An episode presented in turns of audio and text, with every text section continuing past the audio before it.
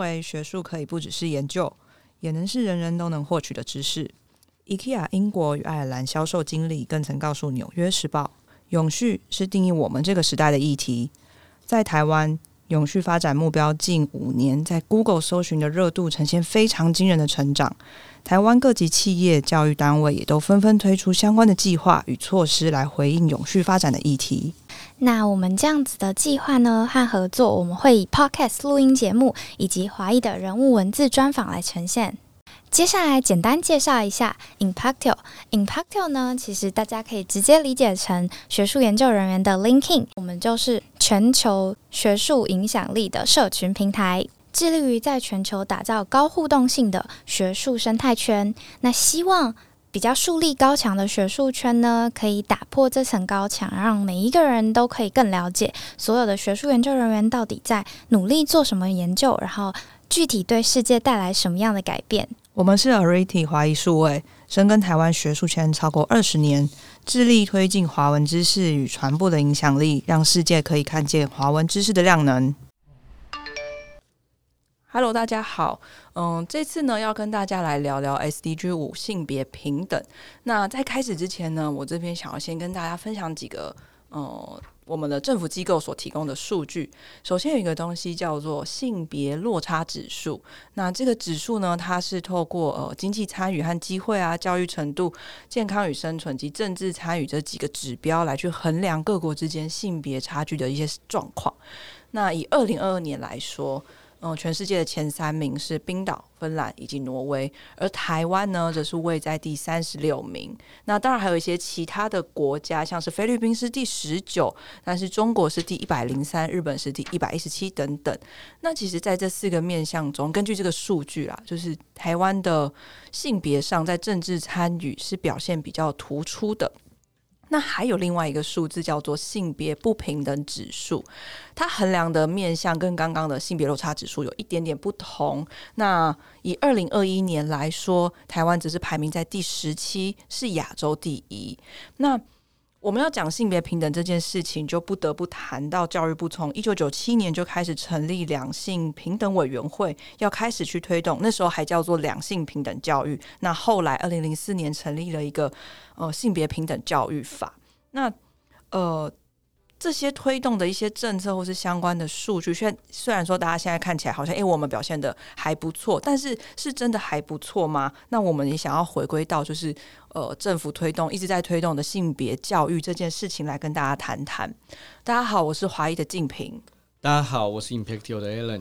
那这一次我们想要从性别教育这个议题来切入 SDG 五性别平等，所以很荣幸的可以邀请到就是高雄师范大学性别研究所的尤美惠老师。那尤美惠老师其实一直投入在性别教育、情感教育的推动，不论是从政策面跟教育面，其实都有非常多的参与。呃，很高兴今天可以邀请到老师来到现场。这边先请尤老师向听众打招呼、自我介绍一下，让听众们聊聊。多了解一下您目前主要的关注的范围，让听众们更认识您。好，呃，大家好，我是高师大性别教育研究所的尤美惠。呃，我是两千年的时候，两千年八月到高师大任教，当时性别教育所刚刚成立，所以我们所其实现在已经满二十二岁了哈。然后我自己是念社会学。我是社会学博士。我回国之后，第一个教职是在当时的花莲师范学院有个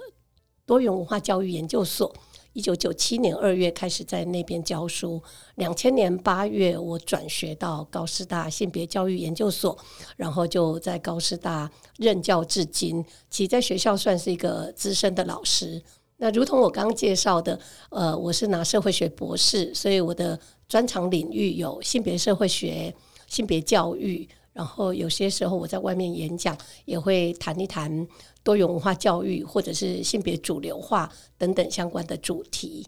嗯，好的，那正如我们刚刚就是开场的时候有提到，其实。呃，包含老师自己的研究领域也是一直都有跟性别有相关。那呃，这么多年来，老师一直持续或者是研究去推动一些台湾的性别教育，像刚提到，不管是政策面也有参与，教育面一定也都有。那就您长期呃观察或是推动这个性别教育的经验，就是这边想跟您请教，呃，在这个过程中，因为它一定有一些演变，它经过了大概比如说呃二三十年，呃，这中间有没有什么您印象深刻的演变，或者是呃您觉得呃印象深刻可以跟我们分享的事情？好，嗯。的确是诶，其实我现在也算是一个资深的老师，呃，在性别研究界，好像很多人也都认识我知道我。那刚刚这个问题，我觉得还蛮好的，让我借机可以回顾一下自己的专业生涯，哦，经历过什么事。那比较印象深刻的事情。讲两件好了，一件讲比较正面的，一件讲比较负面的。好，正面的部分的话，当然就是两千零四年性别平等教育法通过实施。嗯，我觉得这件事情影响还蛮大的。嗯，因为就像刚刚静平开场的时候有提到，一九九七年三月，其实教育部那时候开始成立两性平等教育委员会。那当年会有。两性平等教育委员会的设立，其实是因为彭婉如事件，嗯，好，就是发生这个震惊社会的性侵害、人身安全的议题，好，那所以后来根据性侵害犯罪防治法，就有了呃校园推动两性平等教育这件事。嗯，可是到二零零四年有了性别平等教育法，我觉得。当年对于我们推动性别平等教育的人来说，有这个法的通过实施是打了一剂强心针，因为学校里头的课程教学、友善环境的建构，甚至是校园性平事件的处理，都因为语法有据，所以就可以上轨道，多方面的去推动。所以我觉得，呃。两千零四年的前后，我自己在外面的演讲也非常的多。那我觉得性平法的通过，为体制哈，就是建立建立了下来之后，让性别平等教育真的很上轨道。那也就是因为这样子，所以很多人就会觉得哇，性别平等这个呼声在台湾好像进步的很快。那甚至有人就会觉得啊，台湾已经很性别平等了。嗯，对。可是。呃，另外一件印象深刻的事情，其实反而是比较挫败的，大概就是二零一一年吧。当时有个真爱联盟事件，我不晓得你们知不知道。就是呃，教育部积极依性平法在推性别平等教育，然后就会编辑一些补充教材嘛，因为既有的教科书可能性平的内容不够多。那当时我也接受教育部的委托，有编了一份性别好好教。是给国中老师参考的教材，那希望他们在学校进行性平课程，对，就是可以有一些参考的依据。可是，当然我们在那个教材里头，呃，我我我负责的哈是呃性别好好教，主要是给国中老师参考。嗯，那另外有其他的呃研究者负责的是，我们可以这样教性别，那是主要是给国小老师好参考。那当然还有一些同志的议题也都会在那个教材里头。嗯，可是当年二零一一年的真爱联盟事件，就是有一些呃反对嗯性别平等教育，或者甚至我们自己的讲法是恐同的团体，那他们可能用家长团体的名目包装，可事实上可能都有宗教的背景，所以他们。呃，大力的抹黑我们，甚至说我的编的教材里面有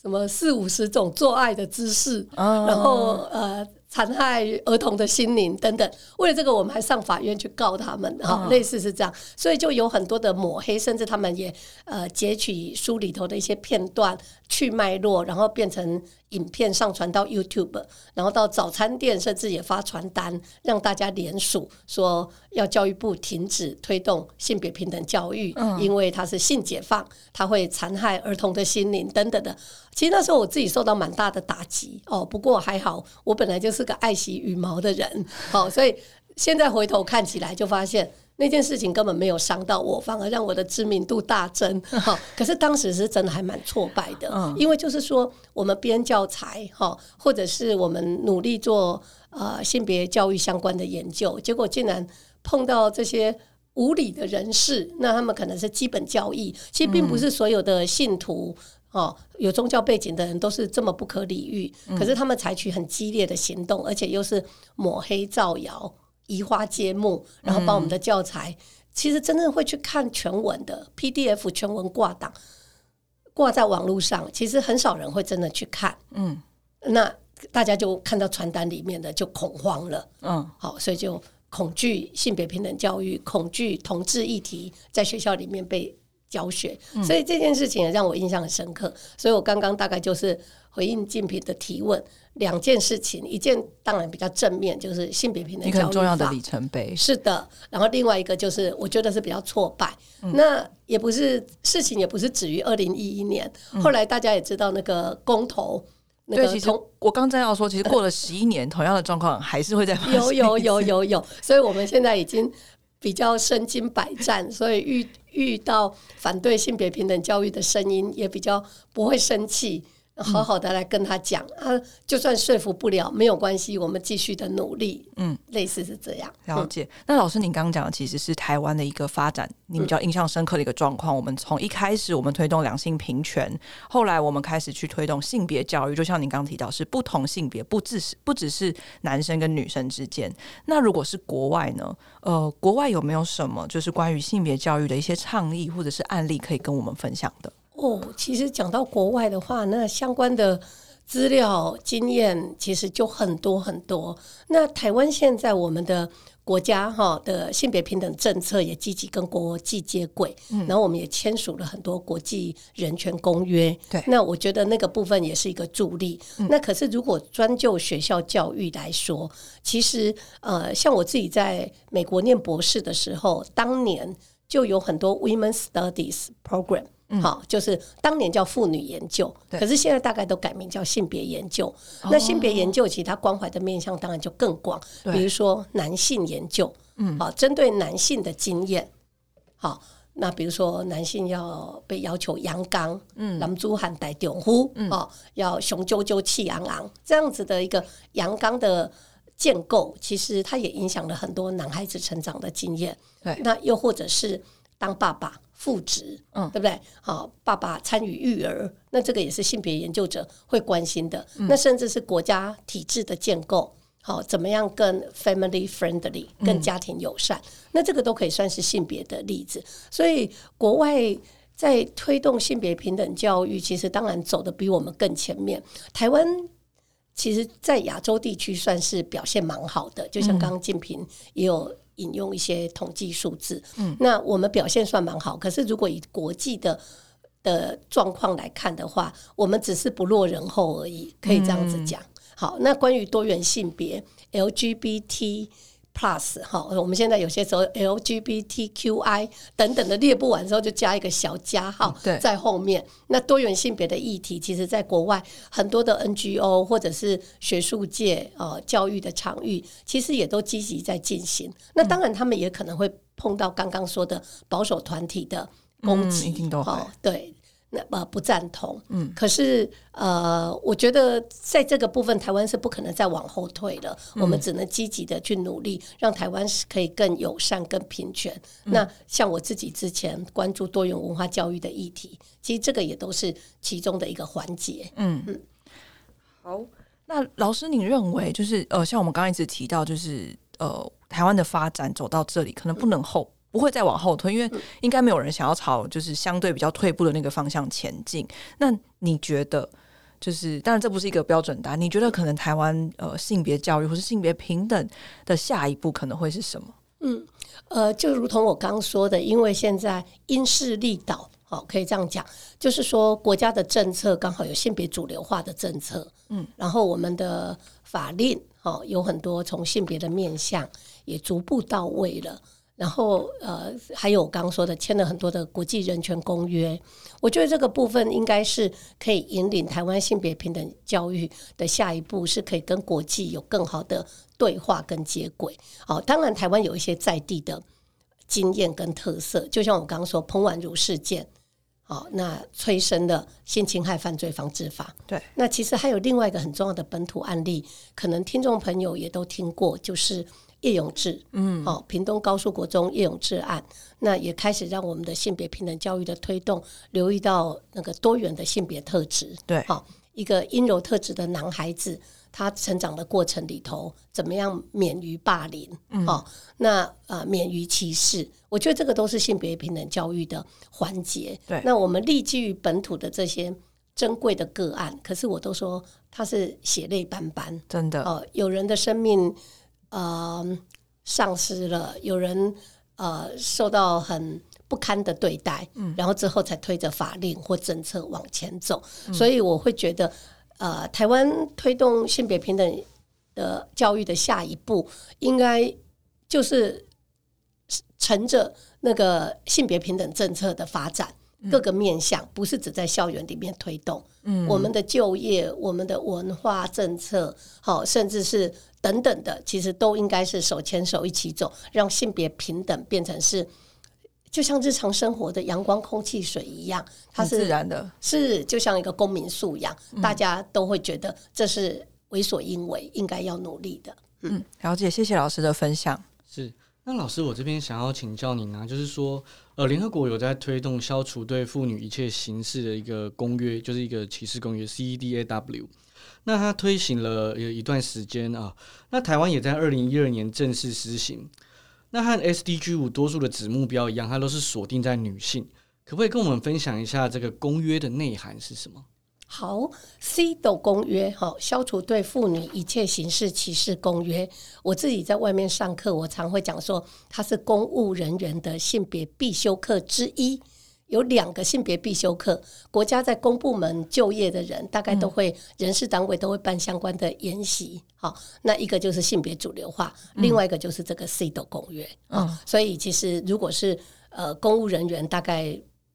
不会对 CEDAW 公约是陌生的。好，那台湾也把这个公约给内国法化，所以现在台中华民国的法律有一部法律叫做《消除对妇女一切形式歧视公约施行法》。嗯，好，所以司法体系也积极在推。那这个 CEDAW 公约其实它跟 SDGs 的第五项目标真的很接近。好，大家如果上网去查询的时候，你发现 SDGs 的第五个项目标，它五点一第一个子目标就是呃消除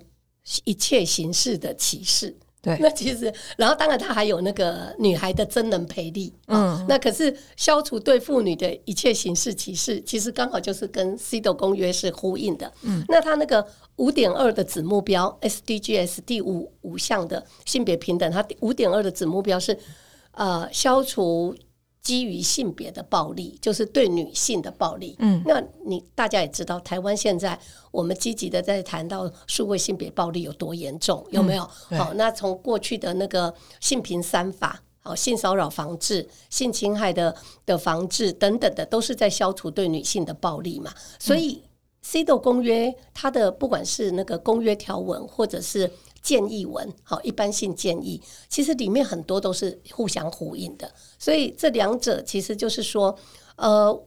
我自己在教学，好上课也是一样，就发现，哎，其实它是一而二，二而一的，就是殊途同归，嗯，基本上是都一样。可是 SDGs 比较特别的地方是，它是七项目标，其实它有些目标是可以扣连的，比如说它有一项目标是跟好像是城市有关的，嗯，好。然后你就发现，我们现在其实在推性别主流化，也非常强调性别友善城市的建构。地方政府也积极在推，哦，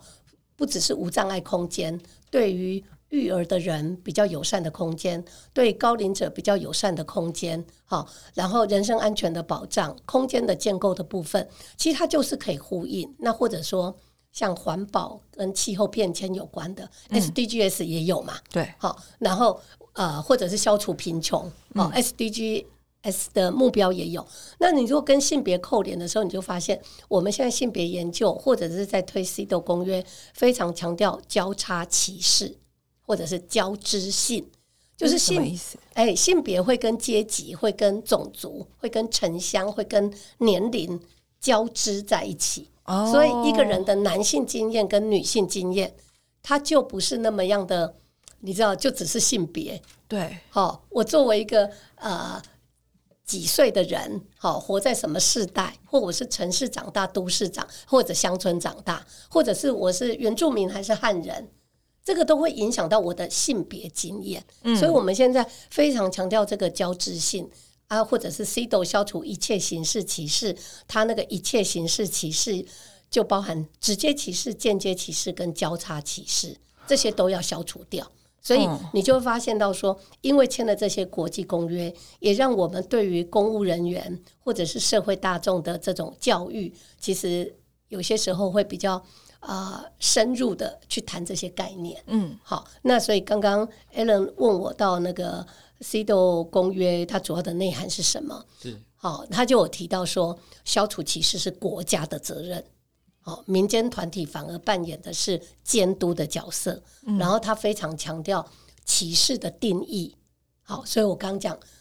呃，直接歧视、间接歧视、交叉歧视。对然后他还非常强调实质平等的达成，不是只是法律上面白纸黑字的平等，实质平等的达到才是 CDO 的目标，那就是 CDO 重要的内涵。嗯那现在的公务人员在上这个 CDO 课程，都要学这些，甚至他们常常还要前测后测，要考试哎、上完课要考试哎、课前对这个东西的理解跟课后对这个东西的理解有没有长进？对，哎好，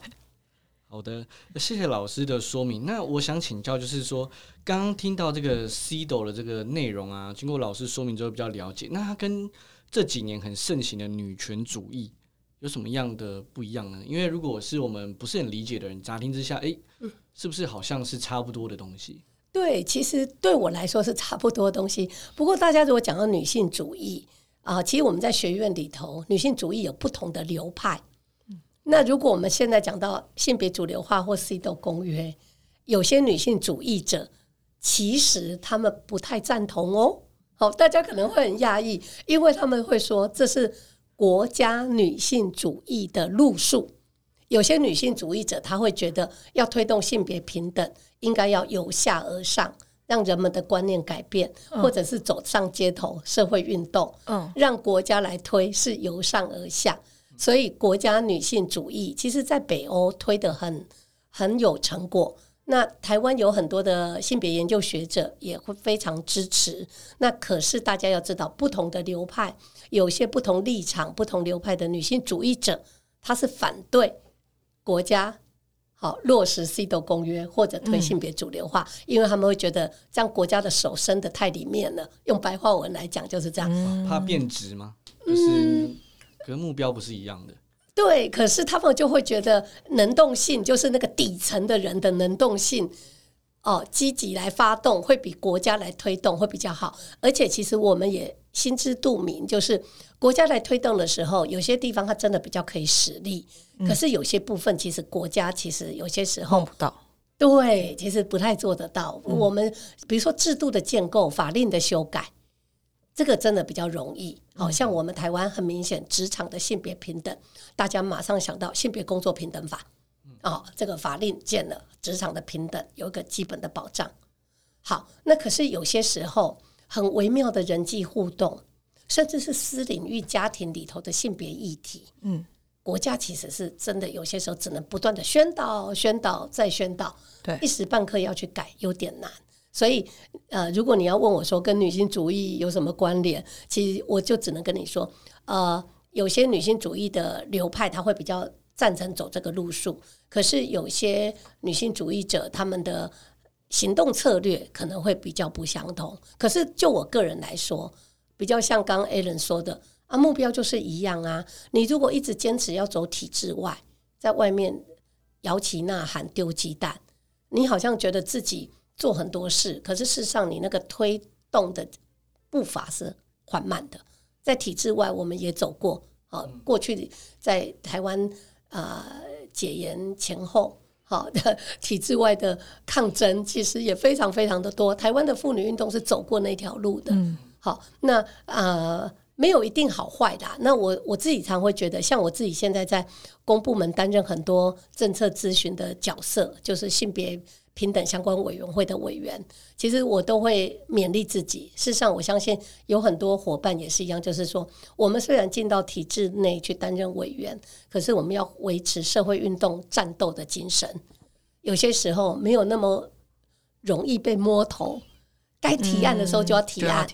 该争论的时候就要争论。不要怕主席不高兴，不要怕得罪公部门的人。所以其实我们我们体制内的社会运动，是的，我我我坦白讲，早年我现在还是教育部第十届的性别平等教育委员会委员。那早年我中间挺好几届都没有担任，可是我们早年在担任教育部性别平等教育委员会的委员的时候，也坦白说，当年我们比如说两点半要开会，嗯，我们中午就约在教育部旁边的。台大校友会馆有几个委员，我们一面吃饭，当然是自己花钱哦，一面聚餐，沙盘推演。待会这个提案你先说，我第二个再补。对，然后部长如果怎样回应，你再说。你知道我们其实是有做过这种努力，要把那个提案冲过去的时候，我们连发言顺序，然后说你当黑脸。我来当白脸，这个攻防都已经对啊讲好了。是的，可是很多人可能不知道这一点哈，就是说，其实我们开会超认真的，我们绝对不是是签名领出席费，我们其实是要提案什么时候，我们自己是做好功课的，嗯，然后找其他的委员联署，那联署之后连在那里头。呃，长官不想要通过，我们要怎么去说服他？嗯，那个说服也是有方法的。是对，所以我觉得，呃，这样子努力下来，其实台湾的性别平等这些年来，很多人都会觉得有感，哦，就觉得哦，台湾的性别平等好像进步很多。其实我觉得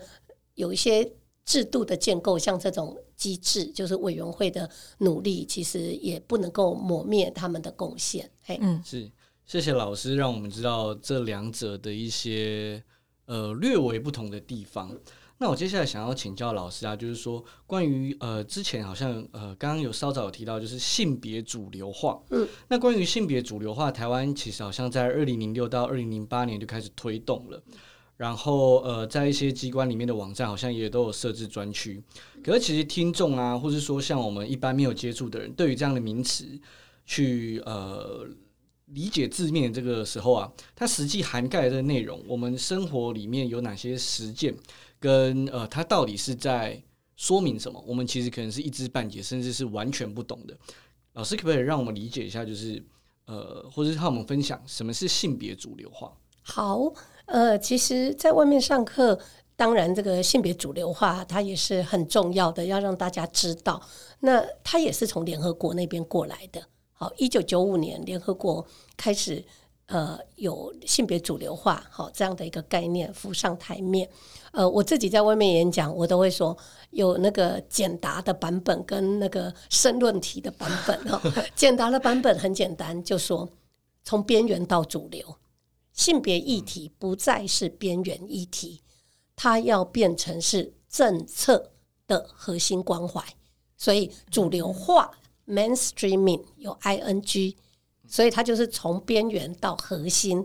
的一个过程。所以政策这关键词哦，讲性别主流化，它是关关系到中央政府的政策、地方政府的政策。政策不要再忽略性别，性别议题应该是政策的核心关怀。这是简答题，好，从边缘到主流。那如果是申论题要想打的话，那当然除了刚一九九五年联合国哈，然后他透过性别主流化要达到性别平等的目标，所以性别主流化只是一个策略。嗯，好，等到性别平等了，我们就不要性别主流化了。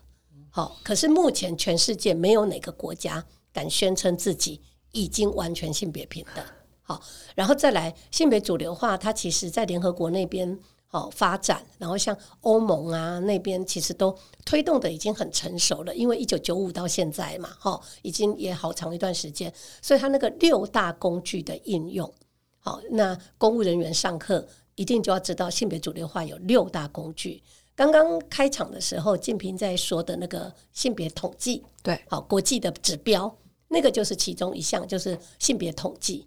性啊，然后我们的主计总处或各县市政府的主计处都会有性别图像，把它变成是那个折线图、直条图、圆饼图，让民众可以比较一目了然。好，性别统计、性别图像这是第一项工具。然后有了统计数字之后，要做分析，那个分析要关联到政策。好，除了了解现况、问题的现况，还要关联到政策。然后呢，还有性别影响评估、性别预算。然后性别意识培力，主要就是人事单位要做教育训练，嗯，然后最后就是机制，刚刚说的委员会，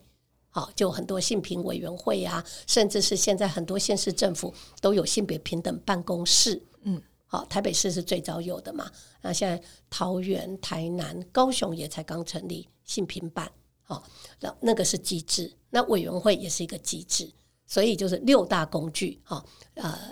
再重复一次好了，免得大家听得有点混淆哈。就是性别统计、性别分析、性别预算、性别影响评估，然后教育训练的性别意识培力，还有机制的性别专责机制，六大工具来去积极推动。然后，所以大家在那个网页上面、官网上面，你都会看到那个专区，那个都是被要求的，甚至是考核。好。行政院性评处他们会带着考核委员去县市政府或中央部会做考核，都会去看网页上面的资料是不是完整。对，所以你就可以发现到说，哇，那推性别主流化真的对于促进性别平等，至少要求到公部门，公部门就会被要求一定要做。然后，呃，所以就会这些年下来，你真的就会看到那个成果。所以我们现在要查很多性别统计资料，很容易在网络上。资料超级多，对，公开透明。静平有做功课，他就知道 公开透明相关的资料很多这样子。对，那行政院性平会他自己的那个专区性性别平等专区里面，也是 CDO 也好，性别主流化，甚至是性别平等政策纲领相关的那个资料也很丰富。我有我在学校有开那个性别主流化的课，是硕博班合开。嗯，有些时候我跟学生说，不用买书，paper 印一印之外，就是看那个网页的资料，就很多了。你真的看不完，因为往往相连到天边，它会连到 UN Women，好，联合国那边的，对，它连到很多国际的组织或平台，所以资料真的多到看不完呢。嗯，真的，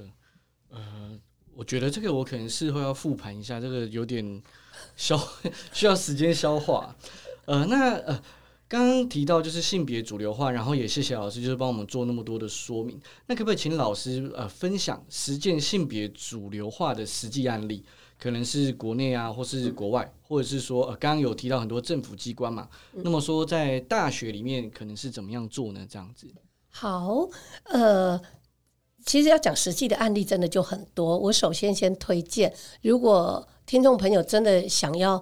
深入了解的话，其实行政院性别平等会的网页，它里面有一个地方是有创新奖跟故事奖，历年创新奖跟故事奖，还有生根奖得奖的作品，得奖的哦，是优秀的案例，它其实挂在网页上分享。然后我自己过去几年都有担任评审，就是去行政院那边看各部会或者是县市政府他们提报出来参奖参赛的这些作品，诶，有些真的印象很深刻，会让你眼睛一亮。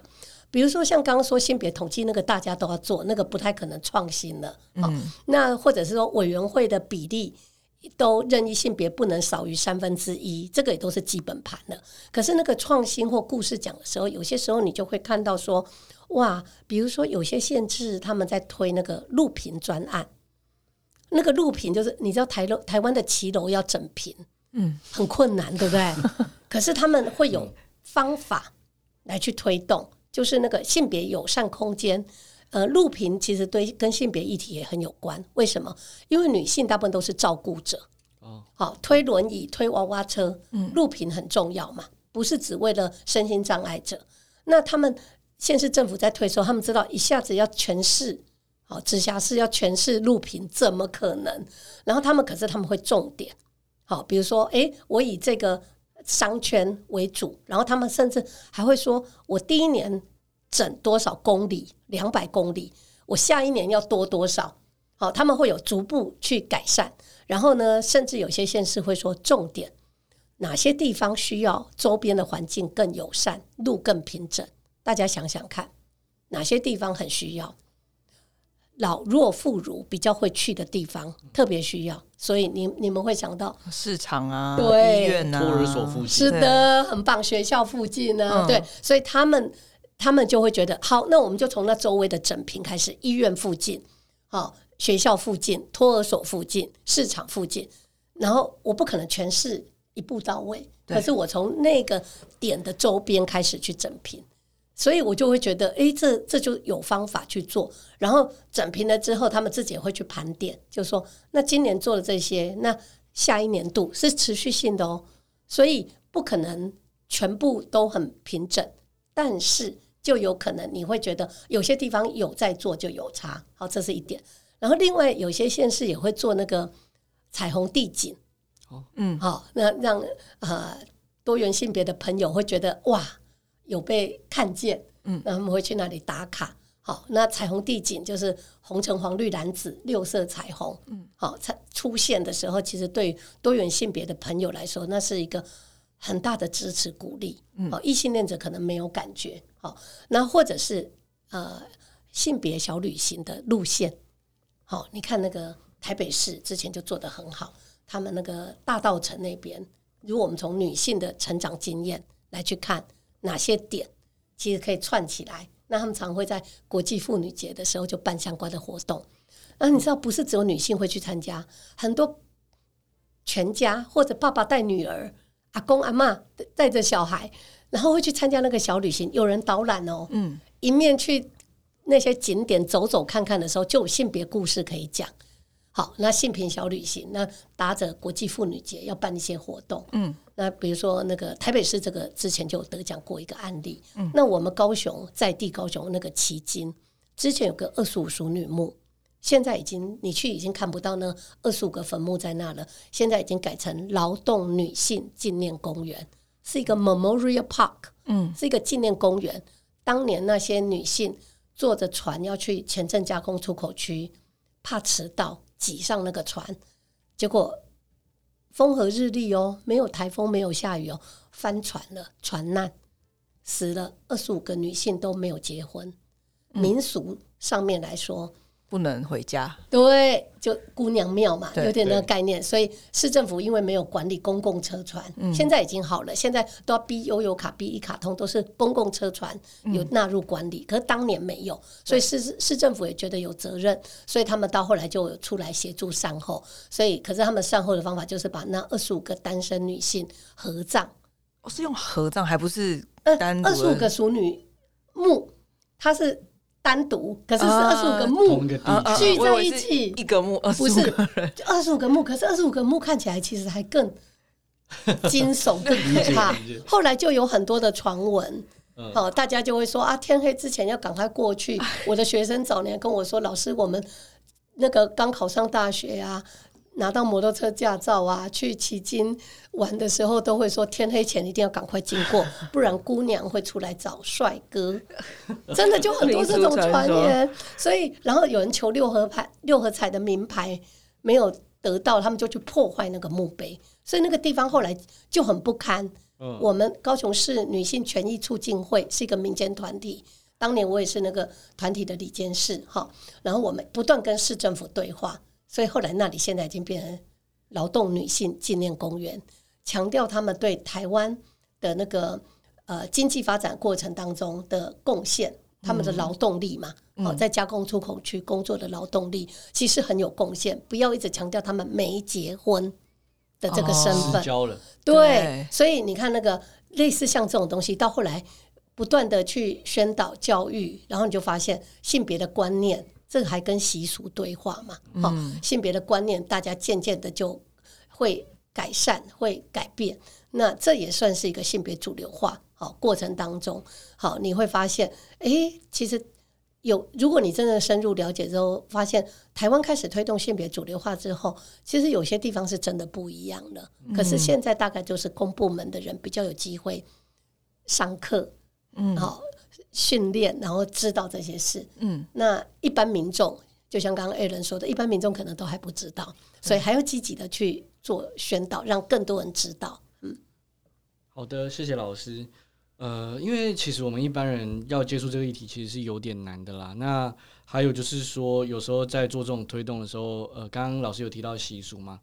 比如说呃，友善空间，现在有些厕所不是是男女是坐在一起，性别友善厕所，对，那反而是老人家说啊，那杂波跟杂波的皱皱会，反而是他们会提出这样子的的那个，所以有时候我们要说明，要说给他们懂理解是非常困难的，只是能期待说这个脚步能够再呃快一点，让这些呃老人家或者说刚刚城乡差距提到的，能够更理解多一点。嗯嗯。嗯老师，我这边想要回应一下刚刚你的性别主流化的分享，就是其实呃我自己在找资料的时候看到这个性别主流化，我其实第一个想法是哦，这又是一个名词，哦，对，然后嗯就觉得它是一个政府定的一个大家要 follow 的一个方向，但是不知道在干什么，然后所以。就是也也想要邀请老师做这样的分享，但是因为透过老师刚刚的分享，我才知道说，其实真的就是你刚刚说的，怎么样从边缘走到主流，让它变成一件事很习以为常的事情。像您刚刚举到的录屏，我从来不会想要录屏这件事情跟性别有关系。对，然后像你刚刚提到的大造成的这个关于性别的旅游，我也从来不会想到一个城市小旅游会跟性别有关系。所以我觉得其实是一个蛮好的例子。然后老师刚刚举的那个呃二十五个姑娘的墓，呃，之前有一部算是剧吗？我有点不太确定是不是同一个《奇迹的女儿》。那个是呃公式拍的连续剧，可是他也是在讲那个女性劳动力在对在工厂里面做的这个事情。对，可是他好像没有处理到二叔叔女墓，对对对反而有一部纪录片叫《他们的故事》，女生那个她，嗯女字旁她，有一部纪录片，柯婉清导演的，嗯，好，他就有就是在讲连带，他有连带处理到二叔叔女墓的议题。哦，对，嗯。然后呃，后来我有看到一个报道节目叫《查波郎的卡基》，那他也是介绍很多景点，嗯。啊，里面有性别故事，然后里面有简短的介绍那个劳动女性纪念公园，对嗯对，那那就是我们高雄很在地的一个。呃，性别景点，嗯。哦，现在性别景点其实还蛮多，大家知不知道那个什么第一个女学堂啊，或者是长荣女中啊、淡水女学堂啊，嗯对，很多地方其实都有性别故事的。嗯那我们其实推性别主流化，就像建平刚刚说的，其实很希望它不要只是一个名词，嗯它应该是一个动词。嗯，哦，它有去做一些事情，嗯，然后也让民众真的能够感受到政府做了一些事情，然后它是让社会变得不一样。所以不管是 C 斗也好，或者是性别主流化也好，我觉得它有一个很重要的意义，就是国家的责任，嗯政府的责任。不是一般民众或 NGO 摇旗呐喊，应该是国家要主动担起来。那台湾自诩是一个民主、自由、人权重视这些价值的国家，那我们在这个部分性别平等的推动，其实应该也要更积极、更努力。好，那刚刚我们跟老师聊了很多关于性别主流化，然后 C 斗一些比较政策面的东西。那接下来想要聊聊几个比较时事的议题。呃，相信如果有看新闻的大家应该都知道，就是今年有一个跟骚法，在它呃在今年的六月上路。那呃，它的全名叫做《跟踪骚扰防治法》，它定义了八种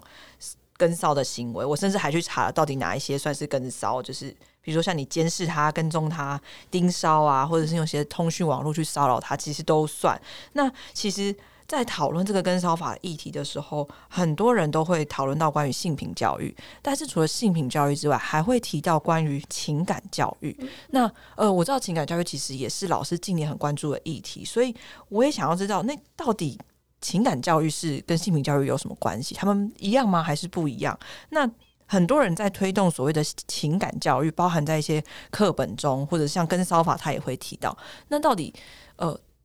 情感教育它是怎么样去推动的？有没有什么样的例子可以跟我们分享？好，很高兴静平问这个问题耶，因为我自己自己这几年在学校有开爱情社会学的课，呃，研究所哈，然后我自己在外面也很有机会去做情感教育相关的宣导。那呃，因为研究，因为教学，所以我的确对于这个。跟踪骚扰防治法啊，或者是现在这种数位性别暴力的议题都非常有感。好，那呃，先回答那个情感教育跟性别平等教育有什么关联？其实，在性别平等教育法的施行细则里面就有规定说，本法所定的性别平等教育课程应包含，好，之前是。性教育、情感教育跟同志教育，嗯，啊，后来因为同志教育这个词就公投的关系，嗯，它就被解压缩了，所以就变成是呃尊重多元的性别特质、性别倾向等等等等等这样一大串。可是情感教育一直是性平法规范的性别平等教育课程的内涵之一。嗯好，那呃，想一下跟骚法好了。跟骚法在呃上路之前，其实我自己在大专校院处理我们自己学校还有其他的大专校院的一些性平案件，诶，真的还蛮常碰到跟踪骚扰的这种案件。哦，就是呃，有些时候在调查处理，我是调查委员嘛，哈，在调查处理的过程里头，其实我们当调查委员都会有很多的不舍。为什么？那个行为人哦，就是跟踪骚扰别人的人，那个人好，那个行为人，他其实也不是坏人，嗯，可是他可能就是脑袋里面关于那个谈恋爱的迷思。哦，偶像剧，你不要以为男生不会受到偶像剧的毒害，其实他们受到偶像剧的毒害可能还蛮深的。他就会觉得铁杵磨成绣花针，我不积极一点，怎么可能感动他，对，所以他想要追一个女孩子的时候，他真的就是不断的跟踪，他也不会做什么坏事，因为毕竟也是大学生，他不会做什么坏事。可是他那跟踪到的那个程度，其实会让那个被跟踪的那个被行为人，他其实已经生活受到很大很大的影响啊。我举一个实际的案例好了，当年还没有跟骚法啊。那个一个大一的女学生，大一哦，哦，那她很努力要把自己大学生活过得很精彩，社团、功课，好，然后交朋友，各方面都很精彩。然后，呃，然后在学校办了一次那个全校的社团干部的培训的营队里面，就有一个学长，那个学长是研究生，跟他表达好感。好，通常研究生不太会参加学校那种活动，他、那个学长真的就比较特别，而且他已经三十几岁了。还在念日硕，好，然后呢，他就跟那个学妹表达好好感，可是学妹就很明白说：“谢谢学长，可是我现在才刚大一，刚进来，我真的想要好好享受大学生活，还没有想要谈恋爱啊。”他就是就是给他软钉子碰啦，可是很客气哦，真的很客气。啊，可是学长就是属于刚刚我说的，就是那种他觉得一定要穷追不舍才能够追得到小姐，所以他就常常跟踪她。然后呃，那学妹常去参加社团活动，她也都跟着人家。她参加什么不止一个社团，她就跟人家去参加那个社团。嗯，那这张当然是她的自由。对可是学妹已经跟你表达，呃，不想跟你交往。可是学妹，比如说参加完社团活动，要走到学校宿舍，晚上她就一直觉得有人在跟踪她。嗯，可是她很胆小，她又不敢真的回头去，好看看是不是真的是那个学长在跟踪她。她每天都在害怕。然后他有跟学姐社团的学姐讲到这件事，学姐也帮他去跟那个学长再说清楚。嗯对哦，学妹没有这个意思，你不用再费心了，等等，就透过第三者。然后他是说，学长也是常常传 Messenger，然后什么讯息给他，然后他不生其扰。到后来，以前都很礼貌，谢谢学长，这样就好了。他讲说保持距离，到后来他也不回了，可学长还是没有中断。比如说。学长可能会说：“刚刚地震有没有吓到？” 学妹湿了吗？他说：“地地震没有吓到，是你的讯息吓到我了。”类似这种，然后就一直在表达他的好意。哎，后来学妹这个常常担心有人跟踪他，怎么摆脱学长？他其实是不生其扰。到后来，他住学校宿舍，连晚上睡觉都会做噩梦，然后大叫，室友都被他吵醒。然后就焦虑症了，到后来只好回家。爸爸妈妈说不要住宿舍了，通学，反正你搭火车通学，爸爸去火车站载你都没有关系，就离开宿舍了。然后回家之后，爸爸妈妈才发现，哦，真的很严重。他连回家住了之后，都还是会做噩梦。然后爸爸妈妈带他去看精神科医师，有诊断证明，也开药，因为真的就影响他日常生活很大，他自己也不晓得影响这么大。然后。她还是觉得不要跟学校性平会提起申诉。那很善良的一个女孩子，才十九岁，哦，她是大二上才提哦，可是她大一的寒假第一个学期完就被骚扰了，忍到大二上才提申申请调查，妈妈陪她一起来，他们都说不要处罚学长，因为处罚没有用，他觉得学长需要去看医生，嗯，需要帮忙这样子，然后他们就说学校不要给他记过啊等等。然后呢，那个学妹啊，她说，其实到大二他们班的必修课，不同校区哦，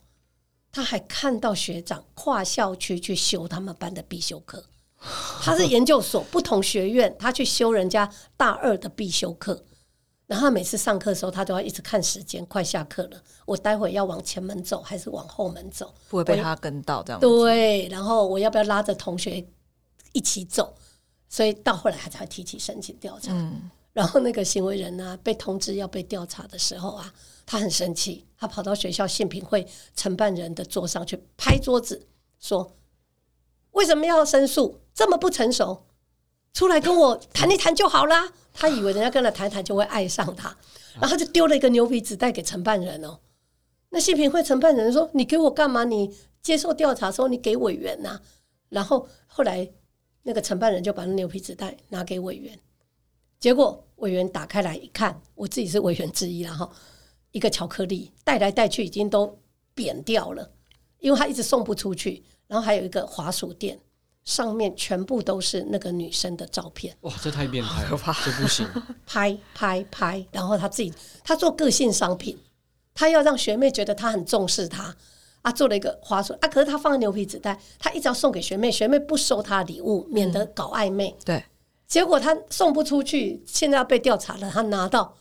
委员这边说嫌我的东西脏，不要就算了，就丢在那个桌子上，态度还是非常的傲慢啊！你知道他那个情节最重要，影响到学妹会提出提出申请调查，就是跟踪骚扰。是他没有办法好好上课，他没有办法好好在学校参加社会团活动，他连晚上走在学校校园，他都觉得不安全。嗯，这个是跟骚法通过之前，我自己调查处理过一个案子。后来我在分享的时候，好，有些时候教育训练，我们把学校跟学生名字都隐匿，分享这案件样态的时候，你就会收到很多的回馈。也有很多的调查委员处理过类似这样案件，那他当然会牵涉到情感怎么表达，嗯，或者你表达了之后被拒绝，你的挫折忍受力。所以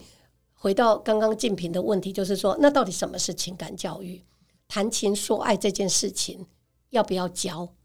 可不可以学？好，有些人都会觉得啊，自然就会了啊，怎么自然会？我们大概都是看爱情故事、看爱情电影，对，那都是浪漫爱，都是 romantic love。那可是我们知道，戏剧它为了那个效果，它会有一些包装嘛，对对不对？是以前不是最好笑都说总裁嘛，那个男主角都是总裁，男主角都不用上班，是都不用上班，然后都是俊男美女，而且都是年轻人。可是情感教育，其实关于爱情，哈，不管是异性恋或同性恋的爱情，其实它里面有很多要学的沟通协商。嗯，分手了你要怎么自我调试，甚至你追求表达。所以那个跟踪骚扰，我们在大专校院处理很多都是过度追求的案子。嗯，那就牵涉到情感表达嘛。嗯，好，之前我有帮教育部编了一个教材，叫《情感教育 All Pass》，那网络上查得到。那 PDF 档在网络上可以挂网，其中我们也有谈这个过度追求，还有情感表达的议题。那我们觉得对大专校院的学生来说，这个学习还蛮重要的。嗯嗯，哎，爸爸妈妈不谈，老师如果也不教，那大家都只是去看偶像剧、看爱情故事、看浪漫爱的那些情节来学习，那到后来你可能学习到的是偏颇的、是有问题的，嗯，这种情爱的表达。对，嗯，但老师，你刚刚说，呃，要不要教，能不能学？那现在我们怎么去教这件事情？比如说，如果以大学来说，好，是好，其实更小就要教了，所以我自己有很多学生是那个综合领域的辅导老师。国中的辅导老师，嗯，甚至很多小学老师也表达就要教了，学生会好奇，好、因为现在新媒体，大家在网络上面会看到很多东西，你不可能等到大学才教，嗯，所以其实，在小学、中学就要教。那你其实有些时候可以融入领域，像我自己有个学生，他是那个呃高中老师，国文老师，他教学非常认真，他就说，其实国文课本里头好多的文本。它其实里面都是谈情说爱，可是有些谈情说爱是还蛮扭曲的，因为是封建时代的哦，牺牲奉献，女生永远都是牺牲奉献。好，那他其实就会在那教国文，也教爱情，哦，他就会融入。他不一定是一个，比如说特别叫做情感教育这样子的课，它其实比如说哦，国文课也可以，地理课也可以，历史课也可以，是的，是的，是的。啊。那在在大专校院就容易一些了，因为大专校院有通识课，比如说我早年在高师大开过亲密关系的课，哦，那个就可以整学期两学分，嗯，哦，好好的来谈。对。好，而且情感教育，老实说，也不是只有爱情，嗯，亲情跟友情，对。也要教呢。这个也很重要哎、对对，所以广义的情感其实是包含哦友情、亲情跟爱情。嗯，那可是有些时候，当然就是从案例出发，如果学校发生了性平案件。又是跟这种刚刚说的那种过度追求有关，学校可能很快的去融入，哦，那可能一场演讲，像我有些时候会去我们学校某个系系中会演讲，啊，内行的人就知道说，哦，他们系有案件，所以会派老师去做宣讲。老师，您刚刚分享案例，其实我有两个疑惑。嗯第一个是，首先呢、呃，这个行为人后来你们是怎么处理的？因为呃，你们是处罚他吗？还是说，因为他已经刚刚提到他已经三十几岁了，他你要怎么让他理解他这个行为是错误的，甚至是非常不妥？因为他可能刚刚有提到嘛，他的态度是非常的，还是很骄傲，跟那个是就是的态度，不认错的态度嘛。那他都已经三十几了。然后是这样的展现他呃已经被约谈了这样的的的行为，然后呃简而言之就是我想知道说，那后来是怎么处理这位行行为人的？好对，的确，我们后来也是因为被行为人就会说希望不要记过嘛，所以我们真的没有做出记过的处分呢，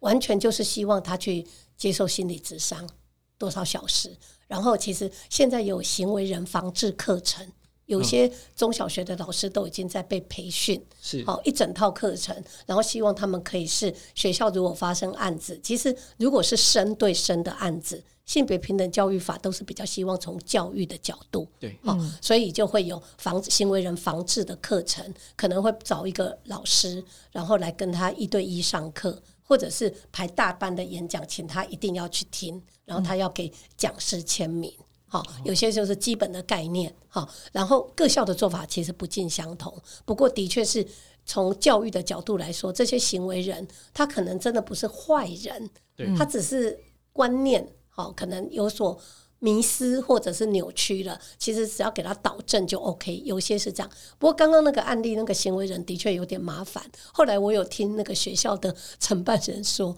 他就会去凹说。他没有钱可以去做心理咨商，其实现在很多咨商是会开营业的那个咨商所嘛，嗯，那可能要他自费啊。学生就会说我没有钱。如果是老师是行为人，我们通常都会要求老师自自费去接受这个咨商。那可是学生会说他没钱，后来他好像去找张老师，哦，啊、他去找张老师，可是就是一直老师来跟学校凹说，我可不可以停止了？我可不可以停止了？我不要再智商了，我好了。所以学校咨商中心也对他非常头痛，因为智商中心的心理师、学校智商心理师已经觉得对他没办法，所以希望他去外面。换别的智商师，看看能不能帮到他。那真的是一个麻烦的个案。可是有些过度追求的个案没有那么麻烦。那些学生真的是被调查的时候就很紧张。对，然后就发现自己做错事了，然后他真的就会警觉，以后不会再犯，因为他们只是中了那个浪漫爱的 毒药太深了，这样子。嗯，是。那有没有一种可能是，有些人就是比如说他当他心智其实并没有我们想象中成熟的时候，你揭露了他这个不好的一面，他反而更激烈。对，所以这个其实有些时候吼，性平的这种个案的处理都会搭配专业的辅导智商人士。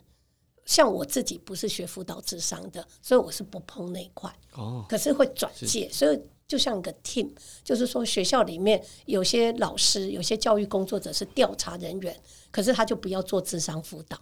因为那个智商辅导就是另外一个专业。对对，所以那那之前台湾性平法刚上路的时候，学校每次这种案子，连调查处理都叫学校的学生辅导中心去做。那辅导老师就一直跳出来抗议，说我们作为一个辅导者的角色，我不能调查。我如果调查了，对那个案子，我就都不能对外都不能讲，所以会角色冲突嘛。嗯，对你辅导智商的人，其实有些时候是要比较支持那个行为人，就算你要导正他，那个方法跟你在调查委员要公正，两方行为人跟被行为人，你要是一个公正的态度，因为很可能是诬告啊，你不能够觉得行为人疑似行为人就一定是犯案嘛，对不对？所以在那里头要理清的时候，调查人员的角色真的是要比较公平公正，所以他们也都要受一定的训练，然后进到人才库，好，然后那个学校组的那个案件的调查小组，三分之一一定要是人才库的人。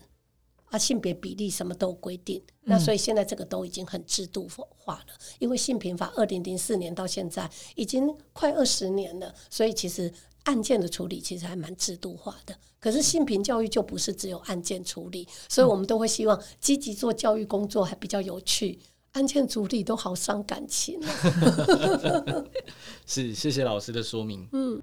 好的。那么因为时间的因素，SDG 五的部分呢将分为上下两集。记得继续 follow 产学最前线，才不会错过哦。